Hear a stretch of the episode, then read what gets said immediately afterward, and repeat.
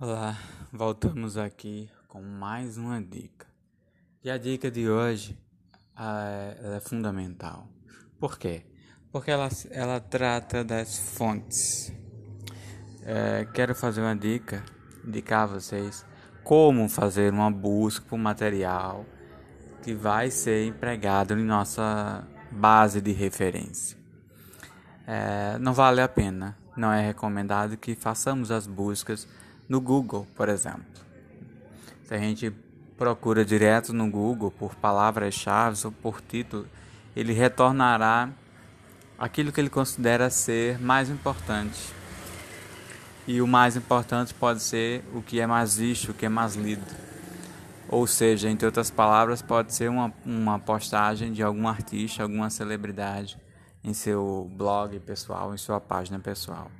Isso não é relevante cientificamente. Então, para fugir desses erros e equívocos, o que é que nós fazemos? Nós fazemos buscas em mecanismos específicos. O próprio Google fornece um, o Escola Google ou Google Acadêmico.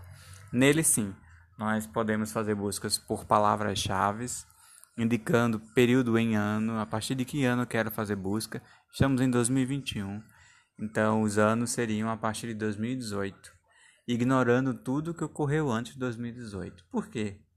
Porque subentende-se que desse processo de três anos é o que estaria na arte, na vanguarda da, do que nós estamos procurando. E o que nós queremos é levar um projeto de vanguarda à defesa.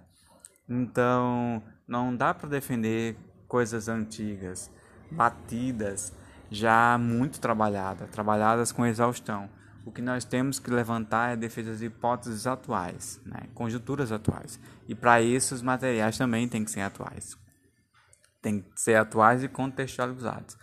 É, um exemplo, se nós fizéssemos buscas sobre é, a questão de pessoas que vivem em condições de isolamento, imaginem só, é, buscando apenas pelo ano de 2018. Quantas pessoas viviam isoladas no mundo em 2018? O universo será bem pequeno. O grupo de pessoas que viviam isoladas era bem pequeno nesse período. E quantas pessoas ficaram isoladas em 2020, durante a pandemia, no auge da pandemia? Estima-se que 4 bilhões de, pessoas no mundo ficaram em isolamento, né? foram submetidas a condições de isolamento. Então, só por esta informação nós já conseguimos compreender a importância dos dados atuais.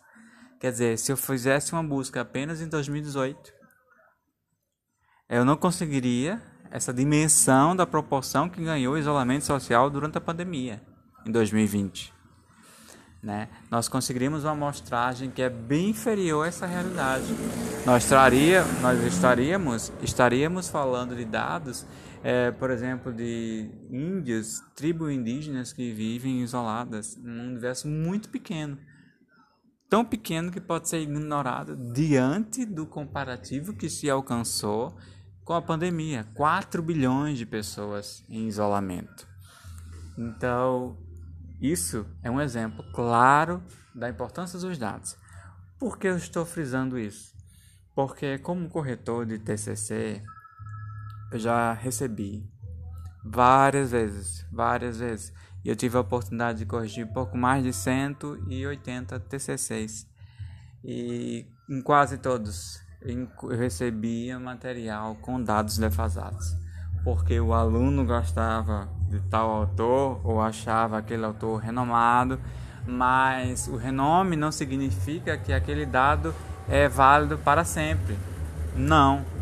O renome vale para que a gente tenha um norte, saber a partir de quem buscar mais material? É a partir de qual fonte, a partir de qual autor? Aquele autor é referência para quais pessoas, quais profissionais, quais grupos de pesquisa? E fazemos e fa façamos as buscas e encontramos e selecionamos os melhores. Então, evite, evite ao máximo usar dados antigos. Né? O exemplo claro é isso, né? Que foi dado aqui. Esta é a nossa dica de hoje. E no meu livro, Guia Prático de Como Escrever Textos Científicos, eu dou uma lista, faço, tem uma relação de, de fontes, de sites em que podemos fazer buscas de materiais científicos confiáveis, né? Quando eu digo confiáveis, é que aqueles materiais ele tem um, um índice de reputação, o R, o fator de, de reputação. É, o que significa isso? Significa dizer que aquele jornal, aquela revista, aquele evento que foi submetido àquele trabalho, ele é de alta rotatividade, ou seja, muitas pessoas procuram, muitas pessoas baixam aqueles materiais, muitas pessoas citam aqueles materiais, ou seja, é de qualidade. Quanto maior o fator de impacto, melhor o trabalho, mais vezes será citado. Então, se eu se eu estou procurando um artigo que eu vejo que ele tem 23 citações, melhor do que aquele que não tem nenhuma. Mas se eu acho que tem mil citações, então aquele ali é o estado da arte. Aquele ali é o, o centro da pesquisa, né? o centro do debate. Então eu tenho que estar atento a isso também. Fator de impacto influencia. E se os pesquisadores eles têm um registro, eles têm um ORCID, que é um número único, que, cons que conseguimos identificar ele na plataforma de pesquisa mundial, também é um fator que conta.